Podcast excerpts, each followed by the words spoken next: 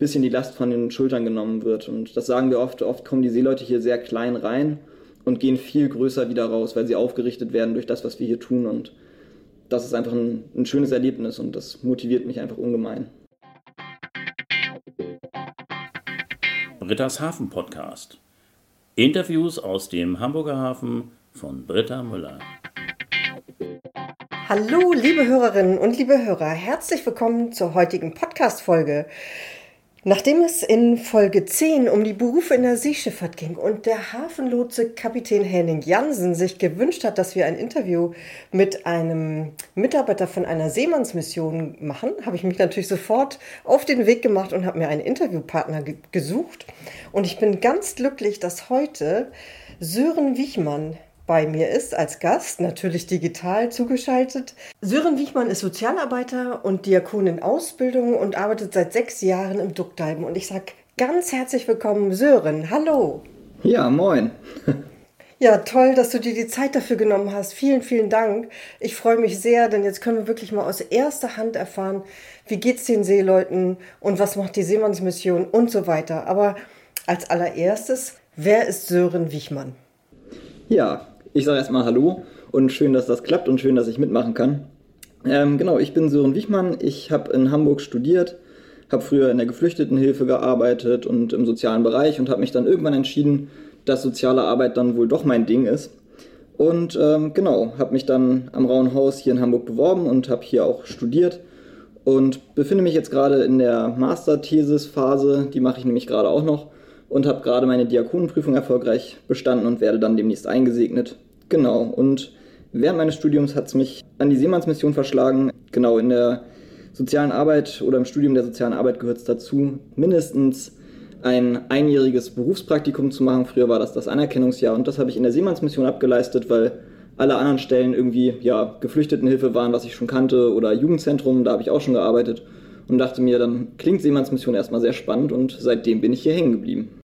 Ja, dann erstmal herzlichen Glückwunsch zur bestandenen Prüfung. Nun kennt sich ja nicht jeder mit den kirchlichen Worten aus. Diakon, kannst du einmal ganz kurz erklären, genau was macht ein Diakon? Ja, also die Kurzfassung ist eigentlich ein kirchlicher Sozialarbeiter. Wenn man das ein bisschen ausweitet, dann gibt es verschiedene Stellen in der Bibel, wo das Amt des Diakons tatsächlich erwähnt wird. Und das Wort Diakon kommt von Diakonos und heißt so viel wie dienen, also der Gemeinschaft dienen, Dienst an der Gemeinschaft tun. Und das ist unser sozialarbeiterisches Verständnis, dass wir hier Dienst an der Gemeinde der Seeleute tun. Klasse, Dankeschön. Ich möchte nur mal kurz zum Background-Geräusch bei Sören etwas sagen. Sören sitzt nämlich da, wo die Bahn praktisch mitten im Hafen vorbeifährt. Und deswegen haben wir so ein kleines Grundrauschen im Hintergrund nicht irritieren lassen. Ja, genau. Ich sitze hier tatsächlich in meinem Büro direkt im Hamburger Hafen mit Blick auf die Brückenkräne und auf die Verladestation der Bahn und dementsprechend brummt das hier ein bisschen im Hintergrund. ja, wer jetzt noch nie im Seemannsclub Duckdalben war, magst du einmal kurz erzählen, worum geht es da beim Seemannsclub Duckdalben?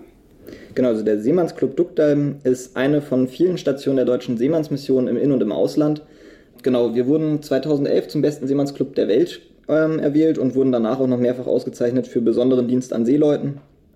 Genau, Seemannsclub Duckdalben klingt jetzt erstmal ganz abstrakt und ein Duckdalm ist eigentlich ein Pfosten, ein Pfahl im Hamburger Hafen oder generell in Häfen, an dem Schiffe von der Wasserseite festmachen können. Und genau das ist unser Ziel hier vor Ort, dass Seeleute bei uns festmachen können. Und genau, ein Seemannsclub ist eine Einrichtung meistens in der Hafennähe. Und genau, hier können Seeleute vorbeikommen. Ich erkläre das immer so ein bisschen. Es ist eine Mischung aus Eckkneipe, aus äh, Jugendzentrum für Erwachsene. Wir haben Billardtische, ein Sportfeld. Ähm, wir haben eine kleine Bibliothek. Wir haben aber auch die Möglichkeit, zum Beispiel Geld zu senden für die Seeleute, wenn die Familie Unterstützung braucht. Und hier vor Ort haben die Seeleute die Möglichkeit, bei einem Kaffee ein bisschen auszuspannen und den Arbeitsalltag ein bisschen zur Seite zu schieben, Gespräche mit den Kollegen zu suchen, weil an Bord ja oft genau die Crews sich ja jeden Tag sehen und dann ist ein neues Gesicht doch mal eine schöne Abwechslung. Genau, und ansonsten unterstützen wir die Seeleute hier bei allen ihren Belangen. Und mhm. wir sind manchmal auch so ein bisschen sowas wie ein Museum, weil wir hier sehr viele Ausstellungsstücke haben, von Rettungsringen an der Decke über ja, ein Ocelot-Fell im Eingangsbereich, einen äh, Plastikhai, der über der Tür hängt. Ganz wichtig ist, glaube ich, auch die Kommunikation mit zu Hause. Wenn ich mich so recht erinnere, gibt es da WLAN umsonst für die Seeleute, dass sie auch mal wirklich ausgiebig mit ihren Familien sprechen können. Das ist auch ein ganz wichtiger Punkt, oder? Ja, genau. Bei uns ist es tatsächlich so, dass wir hier vor Ort äh, ziemlich viele verschiedene Sachen anbieten und das Wi-Fi ist natürlich eine der wichtigsten Sachen. Ich bin hier mit zuständig dafür, dass das alles läuft mit der IT so ein bisschen und wir haben kostenloses Internet, wir haben Telefonzellen, die werden mittlerweile aber weniger genutzt, da die meisten Seeleute jetzt schon ein Smartphone haben. Ähm, das war aber tatsächlich, als ich angefangen habe, vor sechs Jahren noch gar nicht der Fall.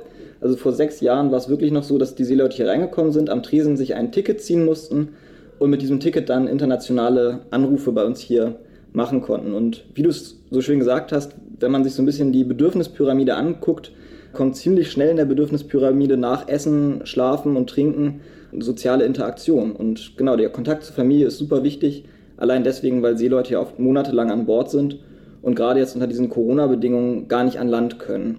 Und so ist oft gar kein Internet irgendwo verfügbar. Wenn sie Glück sind, sind sie in Küstennähe und können dann mal telefonieren, aber oft sind sie für Wochen wirklich von der Familie abgeschnitten. Und dann ist natürlich ein Lebenszeichen nach Hause und dann zu hören, dass vielleicht ein Kind geboren wurde oder auch vielleicht traurige Sachen, wie dass ein Familienmitglied gestorben ist. Dann sind das Sachen, die hier passieren und dann sind wir halt da. Wie viele Menschen arbeiten denn im Seemannsclub? Wir sind hier, äh, jetzt muss ich tatsächlich überlegen, ich glaube 16 Hauptamtliche tatsächlich, mit hauptamtlich angestellten Reinigungskräften, Hausmeister. Ähm, wir sind ein sehr interdisziplinares Team von Verwaltungskräften, aber vor allem Sozialarbeiterinnen, Sozialarbeiter, Diakone und Diakoninnen. Wir haben Pastoren hier und genau, wir sind ziemlich breit aufgestellt, um ein möglichst gutes Angebot für die Seeleute bereitstellen zu können. Und es sind nicht nur Männer, sondern es sind auch Frauen, denn ich weiß, dass zum Beispiel Anke Wiebel, das ist ja die Leiterin, einen Preis in diesem Jahr bekommen hat bei der SMM. Das ist die Messe hier in Hamburg, die normalerweise als alle zwei Jahre ausgetragen wird. Und da hat Anke Wiebel den Preis für Personality of the Year bekommen. Dieser Preis wird übrigens von Vista vergeben. Link ist natürlich in den Folgenotizen. Und jetzt meine Bitte, Sören, könntest du uns etwas über Anke Wiebel erzählen, deine Kollegin? Ja, das kann ich gerne. Anke ist seit vielen, vielen Jahren hier die Clubleiterin zusammen mit meinem Kollegen Jan Oltmanns. Und ähm, Anke ist die Frau von einem Seemann. Und dementsprechend hat sie nochmal einen ganz besonderen Fokus auf die Situation von Seeleuten und kümmert sich bei uns hier im Club sehr, sehr viel darum, wenn Familienprobleme auftauchen. Und genau, ist sonst vor allem dafür zuständig, hier uns beim Fundraising zu unterstützen und genau, leitet hier das Team und leitet auch das Haus. Vielen Dank, Sören. Am liebsten würde ich ja jeden Einzelnen und jede Einzelne äh, deiner Kolleginnen und Kollegen vorstellen. Vorhin hattest du ja so ein paar Auszeichnungen erwähnt. Erstmal von mir natürlich dazu ganz große Gratulation, aber auch ein ganz, ganz herzliches Dankeschön an dich und an alle deine Kollegen für die tolle Arbeit, die ihr immer so leistet. Dankeschön.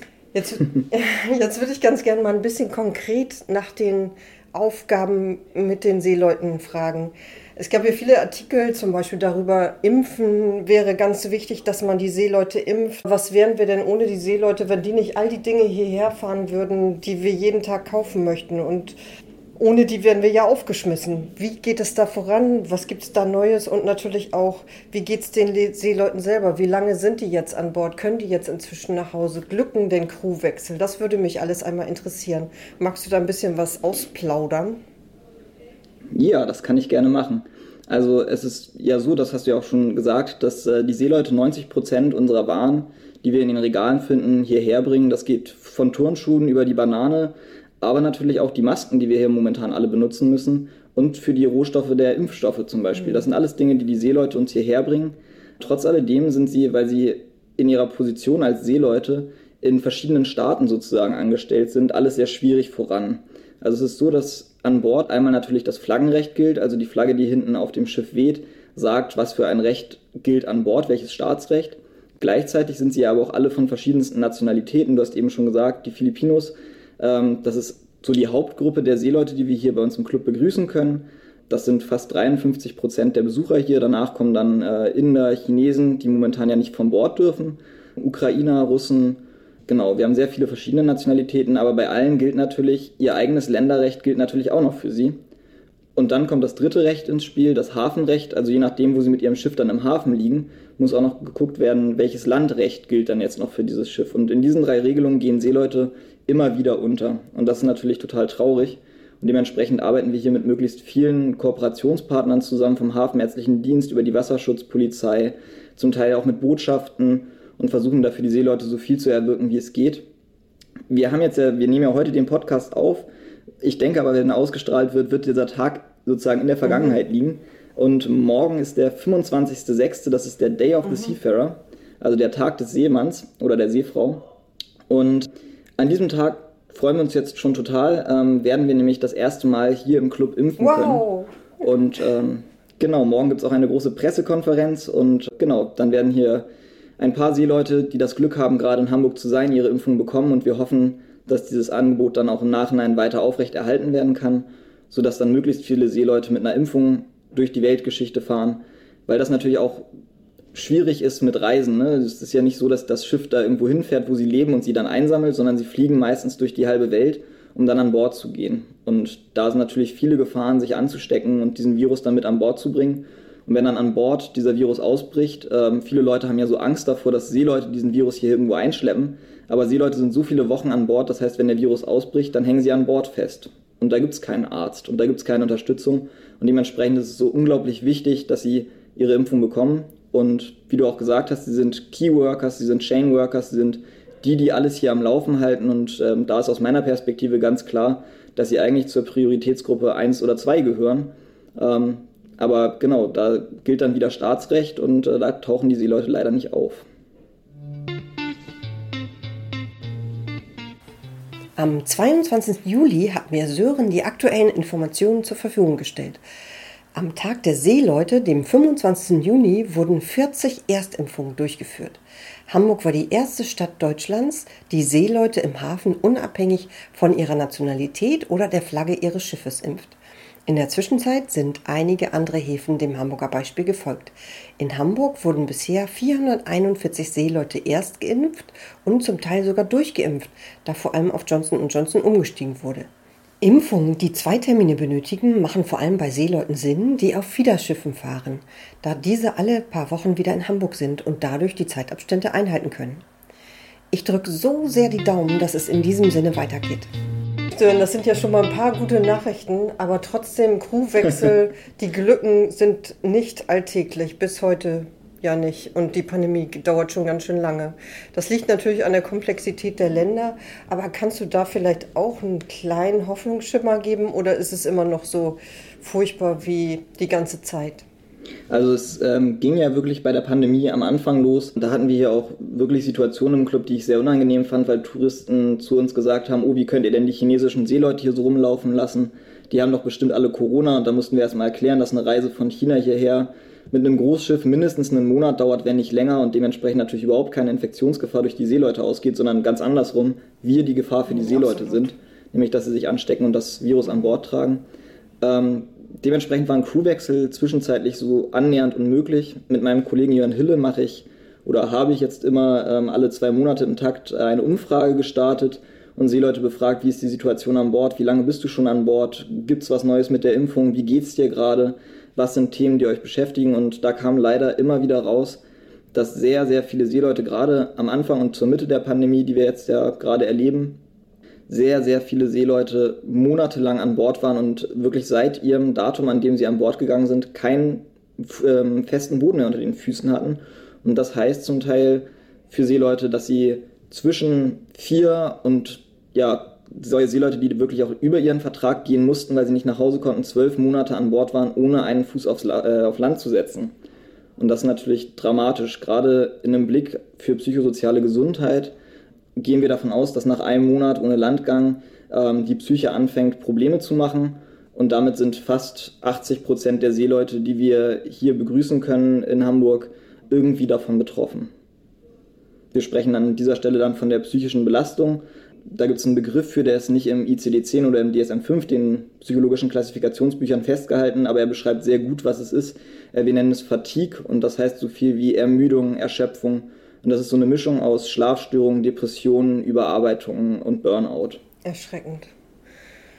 Ja, es ist ja auch nicht nur für den genau. einzelnen Seemann gefährlich, sondern dann auch ja für alle, die da auf dem Schiff arbeiten. Wenn die Menschen so überlastet und überarbeitet sind, dann ist es ja auch eine gefährliche Sicherheitssituation an Bord, richtig?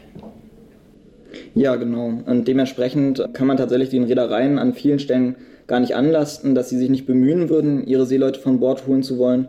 Wir hatten Erlebnisse von Seeleuten, die einfach wirklich nicht nach Hause mhm. konnten Beispiele dafür waren ganz lange die Philippinen, wo die Einreise einfach über einen Monat gedauert hat, um nach Hause zu kommen. Das heißt, ein, ein Monat Einreise aufs Schiff, dann neun Monate äh, Vertrag gefahren und ein Monat Rückreise. Dann hatten sie noch einen Monat mit der Familie dazwischen und dann ging es schon wieder zurück an Bord. Und das heißt, ja, das ist wirklich einfach eine unglaubliche Belastung. Und ein anderes Beispiel, was ja auch sehr stark durch die Presse ging, war das Beispiel von den kiribatischen Seeleuten, die wir in der Horner Rennbahn betreut mhm. haben als Seemannsmission, ähm, in Kooperation mit unseren ökumenischen Partnern von Stella Maris. Und also Stella Maris, die katholische Seemannsmission, um es gesagt zu haben.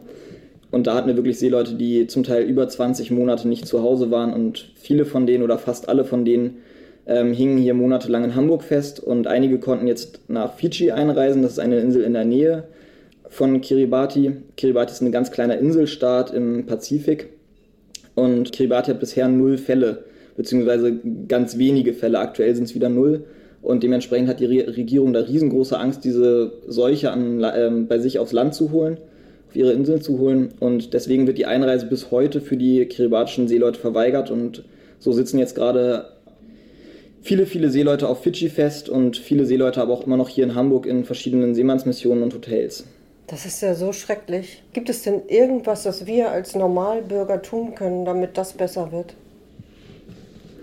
Ich denke, was wichtig ist, ist Solidarität zu zeigen und ähm, ja, wenn da irgendwelche Menschen gerade zuhören, die Kontakte in die Politik haben oder vielleicht sogar Kontakte zu Konsulaten oder der Regierung vor Ort in Kiribati, ja, gerne anschreiben und sagen, hey, das geht so nicht weiter. Diese Seeleute müssen zurück zu ihren Familien und diese Seeleute brauchen jetzt einfach endlich ein Ziel, bei dem sie endlich zu Hause ankommen können und nicht ewig warten und warten und warten.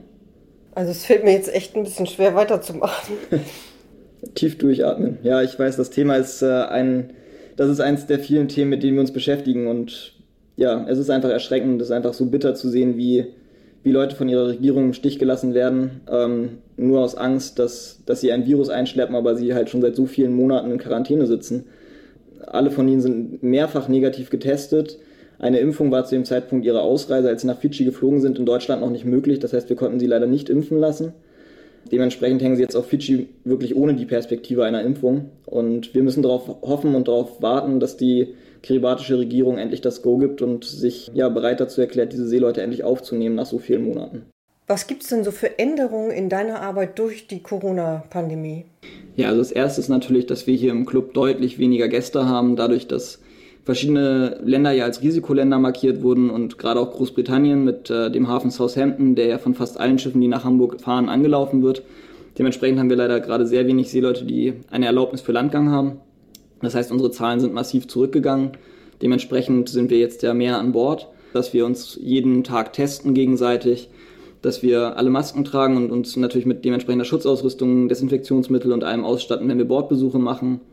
Ja, und da geht natürlich auch durch die Maske sehr viel verloren von dem Persönlichen, dass man sieht, lächelt da gerade jemand oder traut, schaut da traurig. Und besonders fällt uns das auf ähm, bei der Betreuung von Seeleuten, die erkrankt sind, die wir aktuell ähm, in den Hotels besuchen, da Quarantäne an Bord eher schwierig möglich ist, viel zu enge Räume, die Lüftungsanlagen, die von einem Raum in den nächsten pusten. Dementsprechend werden Seeleute, die sich zum Beispiel mit Covid ähm, angesteckt haben, in Hotels untergebracht. Und auch die besuchen wir und lassen wir nicht alleine. Wir fahren fast jeden zweiten Tag zu diesen Hotels und besuchen diese Seeleute und unterstützen sie mit äh, ja, allem, was sie brauchen, von Gesprächen bis hin zur Zahnpasta oder wenn die Zahnbürste abgebrochen ist oder ein neuer Rasierer. Das sind ganz verschiedene Sachen. Und auch da gehen wir natürlich ähm, sehr vorsichtig vor. Wir sind hier zum Teil schon mindestens einmal geimpft. Einige Kollegen sind auch schon zweimal geimpft und wir gehen dann natürlich im Vollschutz ähm, zu diesen zu diesen Seeleuten, die erkrankt sind. Sehr schwierig ist dann natürlich oft, wenn sie jemanden sehen, der aussieht wie ein Marsmensch mit seinem weißen Anzug, einem Gesichtsschild aus Plexiglas und einer riesengroßen Maske, dann kommt erstmal immer der große Schreck, oh nein, ist jetzt noch was Schlimmes passiert oder gerade bei den Seeleuten, die, weil sie ein Nahkontakt sind, also ein sogenannter Close Contact, also nicht positiv getestet, sondern nur Kontakt hatten, die erschrecken sich dann doch oft sehr darüber, weil sie denken, sie sind jetzt doch positiv getestet worden. Und da merken wir einfach, wie viel Nähe dadurch verloren geht, dass wir uns nun mal so schützen müssen. Andersrum schützen wir so natürlich auch einmal die Bevölkerung, unsere Freunde und, Freunde und unsere Familie und auch die weiteren Seeleute, die wir hier im Club begrüßen können. Genau, aber das ist eine unserer aktuell anstrengendsten Aufgaben, würde ich sagen, weil wir dann oft viele Stunden in verschiedenen Hotels unterwegs sind, in Schutzkleidung, was natürlich einfach kräftezehrend ist. Und trotz alledem sind da immer wieder wunderschöne Begegnungen von Seeleuten, die sich einfach sehr freuen, dass sie jetzt gerade nicht alleine sind. Gibt es da noch was, was ihr an Unterstützung braucht? Ähm, also wir sind immer froh über FFP2 oder FFP3-Masken. Wir sind auch froh über gummierte Schutzanzüge, die für medizinische Zwecke zugelassen sind. Das sind so Sachen, die wir auf jeden Fall immer gut gebrauchen können. Oder auch äh, stichsichere Latex-Handschuhe, also solche Handschuhe, die man zwar nur einmal benutzt, aber die so ein bisschen dicker sind. Das sind alles Dinge, die wir immer gut gebrauchen können. Ich drücke jetzt einfach mal ganz, ganz, ganz fest die Daumen, dass jemand das hört, der genau diese Sachen für den Duckdalben übrig hat. Aber ich muss auch sagen, mich macht das ganz schön betroffen. Das ist nur schon was anderes, ob man das im Fernsehen sieht oder ob einem einer das direkt so persönlich erzählt. Was für uns manchmal so ganz, ganz fern aussieht, ist dann für die Seeleute ja doch eher schon Realität, also ganz normal zu wissen, ich bin weit weg von der Familie, ich habe ähm, gerade wirklich wenig Unterstützung außer die von meiner Reederei, meinen Kollegen und wenn ich Glück habe, habe ich da noch eine Seemannsmissionsstation, die mich irgendwie unterstützt und das merken wir natürlich schon, schon deutlich dann an der Freude, wenn sie uns sehen, aber viele sagen auch, it's fine, it's fine, I'm okay, I'm okay und manchmal rollt dann schon die erste Träne. Ne? Ja, echt tapfere Menschen.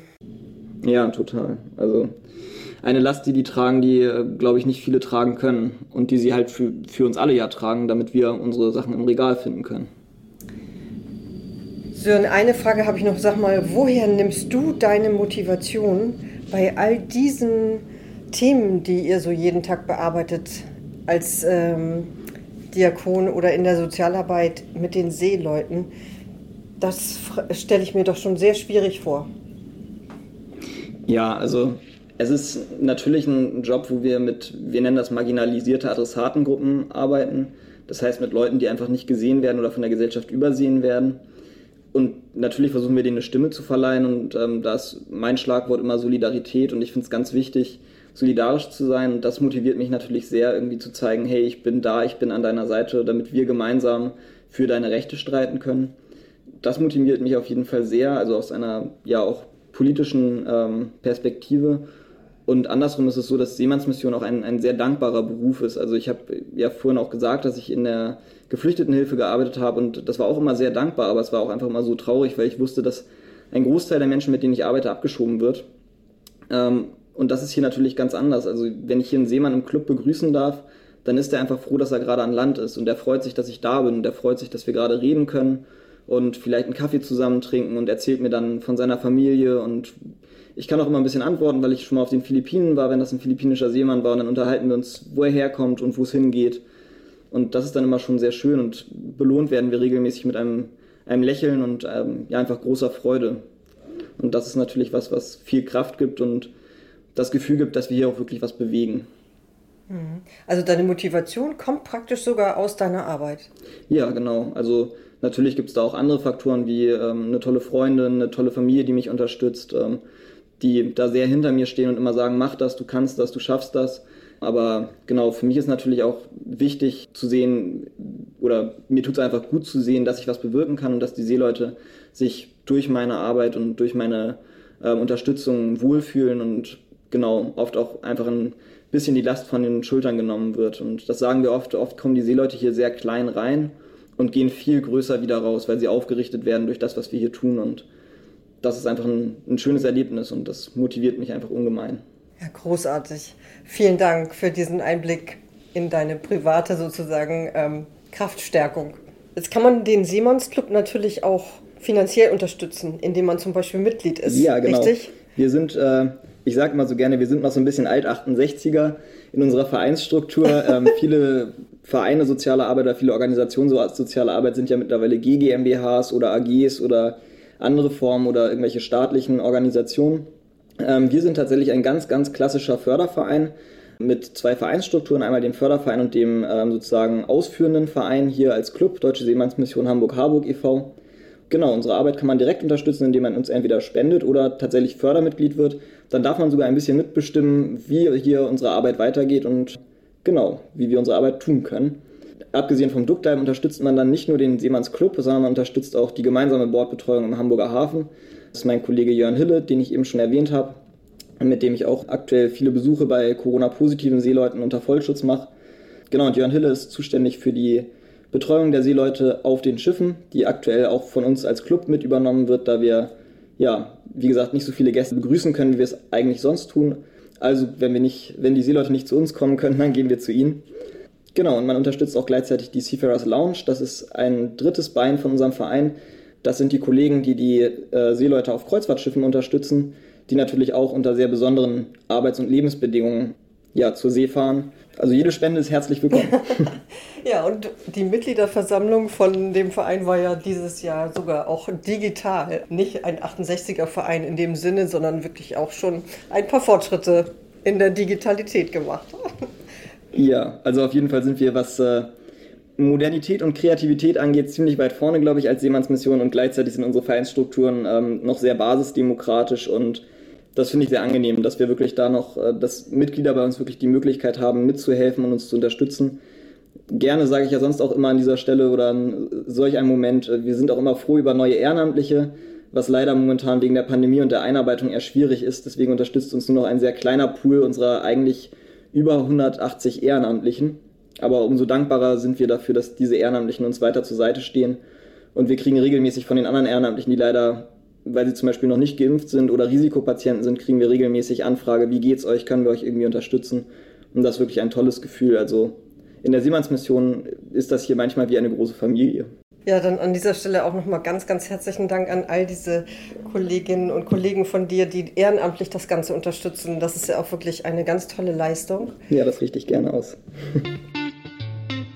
Jetzt gibt es noch die Seemannsmission in Altona. Genau. Und ähm, die am Michel. Ich würde mal ganz kurz so einen kleinen Schwenk machen, was es noch so in Hamburg gibt. Würdest du darüber auch noch mal zwei, drei Worte verlieren? Ja, das kann ich gerne machen. Von der Deutschen Seemannsmission, das ist unser Dachverband, sind wir drei verschiedene Seemannsmissionen. Das ist einmal die Seemannsmission Kreienkamp, die sitzt direkt unterhalb des Michels. Das hat alles damit zu tun, dass Hamburg sich ja in den Jahrhunderten aus verschiedenen Städten eigentlich zusammengesetzt hat, unter anderem aus dänischem Gebiet, deutschem Gebiet. Und dementsprechend ist der Kreienkamp die Seemannsmission Hamburg. Dann haben wir die Kollegen in Altona, die direkt am Fischmarkt sitzen mit einem Seemannsheim bzw. einem Seemannshotel, genauso wie der Kreienkamp. Die waren damals noch dänisches Gebiet und dementsprechend äh, gibt es sie auch, obwohl sie eigentlich ja jetzt mittlerweile Hamburg sind. Genau, und Altona betreut auch aktuell einige der kiribatischen Seeleute. Und dann äh, gibt es uns als Deutsche Seemannsmission Hamburg-Harburg. Wir sind sozusagen das Küken unter den dreien.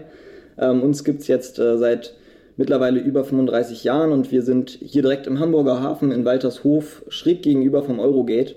Und wir sind sozusagen die, die hier direkt im Hafen die Arbeit mit den Seeleuten machen. Was gibt es denn noch so für Seemannsmissionen? Also im Hamburger Hafen neben der Deutschen Seemannsmission haben wir sehr viele Kooperationspartner und Kollegen, mit denen wir ökumenisch zusammenarbeiten. Das sind unter anderem die Kollegen von Stella Maris, die ich ja vorhin schon einmal kurz erwähnt hatte, ähm, von der katholischen Seemannsmission, mit denen wir hier wirklich eng zusammenarbeiten und mit denen wir gemeinsam den Bordbesuchsdienst gestalten. Dann gibt es noch die Kollegen von den nordischen Seemannskirchen, von der dänischen Seemannsmission, der finnischen, von der schwedischen, also da sind ganz viele Kollegen mit bei und ähm, dann haben wir auch noch den Binnenschifferdienst, der jetzt seit einiger Zeit wieder aktiver am Hafen unterwegs ist und die Kollegen von den Binnenschiffen besucht. Genau, und mit den allen arbeiten wir sehr eng zusammen und das Schöne ist, dass wir hier in Hamburg ähm, trotz so vieler Seemannsmissionen keine Konkurrenz haben, sondern uns gegenseitig unterstützen und für jeden wirklich genügend Arbeit da ist. Ja, toller Überblick, vielen Dank. Es gibt ja auch so eine Initiative Fair übers Meer. Kannst du dazu auch noch ein bisschen was erzählen? Ja, das kann ich gerne machen. Also ich bin einer der Kollegen von der Deutschen Seemannsmission, die in der Arbeitsgemeinschaft Fair übers Meer mit aktiv ist. Das ist ein sehr breites Netzwerk ähm, vom BUND über Verdi, über ganz viele verschiedene kleinere Vereine und größere Vereine, die alle gemeinsam an dem Thema Fair übers Meer äh, arbeiten. Und das ist zum einen ähm, ja ein Thema, wo es um Umwelt geht. Und wir sitzen da als Seemannsmission drin, als sozusagen Fürsprecher für die Seeleute, um zu sagen, fair übers Meer, das heißt nicht nur umweltneutraler Handel, sondern das heißt auch Arbeitsrechte für Seeleute, egal welche Nation und egal aus welchem Land sie kommen. Und da geht es vor allem darum, für faire Bezahlung, faire Arbeitsbedingungen einzustehen. Neun Monatsverträge sind zum Beispiel ja, Verträge, die wir für nicht würdig halten. Genauso wie die Bezahlung, die da oft hinten dran hängt. Viele Seeleute verdienen pro Stunde nicht viel mehr als 2 Dollar, 2,50 Dollar. Für dieses Geld würde, glaube ich, niemand von uns seine Familie verlassen und monatelang auf See unterwegs sein. Und leider regeln all diese Sachen nur zwei sehr dünne Gesetze. Das ist einmal das MLC, das ist die Maritime Labour Convention und auf Deutsch wäre das, oder für deutsche Schiffe ist das das Seearbeitsübereinkommen. Ähm, von 2006 mit Änderung von 2016. Und das ist tatsächlich ein Buch, das ist ein bisschen größer als ein Pixie-Buch und auch nur ein bisschen dicker als ein Pixie-Buch. Und da sind alle Rechte der Seeleute drin verfasst. Und ähm, das finden wir ein bisschen sehr dünn. Und dementsprechend arbeiten wir in dieser Kampagne fair übers Meer daran, dass die Seeleute endlich feste Arbeitsverträge bekommen, eine Arbeitsversicherung und würdigere Arbeits- und Lebensbedingungen an Bord. Und in dem neuen Lieferkettengesetz sind die Seeleute ja auch gar nicht berücksichtigt. Ne? Genau, im Lieferkettengesetz, ähm, da haben wir uns auch engagiert mit dieser Kampagne Fair übers Meer und haben auch genau das markiert und gesagt, in der Lieferkette tauchen die Seeleute nicht auf. Das ist jetzt vielleicht auch ein bisschen ähm, ja, ein größerer Umschwung, aber äh, schauen wir einmal kurz in den Supermarkt. Wir kaufen die Fairtrade-Banane. Da steht zwar Fairtrade drauf, aber Fairtrade heißt nur, dass die ähm, Menschen, die die Bananen gepflanzt, geerntet haben und verpackt haben, dass diese Menschen fair bezahlt werden. Oft hört dieser Fair-Trade-Gedanke aber dann tatsächlich schon bei dem Lkw-Fahrer oder der Lkw-Fahrerin auf, die die Banane zum Hafen fährt. Und natürlich, spätestens an Bord, ist da überhaupt nichts mehr fair. Das geht dann erst wieder los, wenn die Banane wieder von Bord kommt und dann vielleicht hier in Deutschland bei uns von Leuten wieder ausgepackt wird, die dann wieder fair bezahlt werden. Aber der ganze Teil dazwischen ist einfach nicht fair um es mal ganz mhm. platt zu sagen. Und dementsprechend vergisst das Lieferkettengesetz da einfach leider schlicht und ergreifend die Seeleute. Trotzdem sollte man Fairtrade kaufen, weil es natürlich besser ist, dass die Leute vor Ort überhaupt gut bezahlt werden. Aber genau, die Seeleute, wir sehen, wenn wir die Elbe hochgucken, irgendwie immer nur dieses große Schiff und sagen, oh guck mal, da kommt ein Schiff. Aber wie selten höre ich jemanden, wenn ich an den Elbbrücken sitze, äh, wie selten höre ich jemanden sagen, oh guck mal, da kommen gerade zwölf Seeleute, die hier unsere Waren bringen oder ja, und das ist ganz wichtig, dass die Beachtung finden. Sören, das war ja schon ein super Überblick und ein klasse Einblick in dieses gesamte Thema. Da könnte man natürlich noch sehr lange drüber sprechen und es gibt so viele Punkte, die noch verbessert werden müssen. Aber aufgrund der Komplexität ist das natürlich nicht einfach. Es gibt eine Weltreise in Hamburg vom Kirchlichen Entwicklungsdienst der Nordkirche. Das werde ich als Veranstaltungstipp auch in die Podcast-Shownotes schreiben. Da gibt es eine Barkassentour fair übers Meer da geht es um Lebens- und Arbeitsbedingungen der Seeleute aus der ganzen Welt. Die findet im September statt. Wer Lust und Zeit hat, da kann man dann mal raufklicken und gucken, ob man daran teilnimmt. So als kleiner Veranstaltungstipp zu diesem Thema. Und es lohnt sich auf jeden Fall, denn mein Kollege Matthias Ristow macht diese Touren wirklich sehr anschaulich und sehr schön. Ja, absolut. Kann ich nur bestätigen, denn ich habe ihn auch schon mal gehört und diese Tour war wirklich beeindruckend. Sören, vielen, vielen Dank für die vielen Eindrücke und das tolle Interview. Am Ende jedes Interviews vom Britta's Hafen Podcast frage ich immer, über wen oder was möchtest du in der Zukunft irgendwann einmal was in meinem Podcast hören? Ah, ich glaube, super spannend, weil ich früher selber mal bei den Festmachern eine Zeit lang gearbeitet habe wäre vielleicht mal das Thema Festmacherei und wie das aktuell in Hamburg läuft. Und genau, also ich weiß, dass es ein sehr gefährlicher Job ist und ich glaube, das ist auch ein sehr mhm. spannender Beruf. Und vielleicht findest du da ja jemanden, der da gerne mal was zu erzählen würde. Vielen Dank, Sören. Das ist ja ein super Tipp. Festmacher ist ja auch einer der ältesten Berufe in Hamburg und ich würde so gerne eine Podcast-Folge über diesen Beruf machen. Ich hoffe, ich kann einen Interviewpartner oder eine Interviewpartnerin finden. Sören, vielen, vielen Dank für das Interview und vielen, vielen Dank für deine Arbeit, für die Arbeit, die all die Menschen um dich herum machen, dein Team. Ich wünsche dir weiter viel Erfolg und äh, toi, toi, toi, dass alles eine gute Wendung nimmt.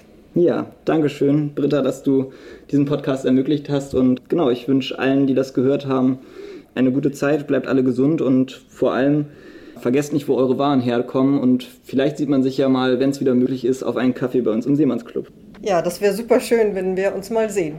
Bis dann. Tschüss. Tschüss.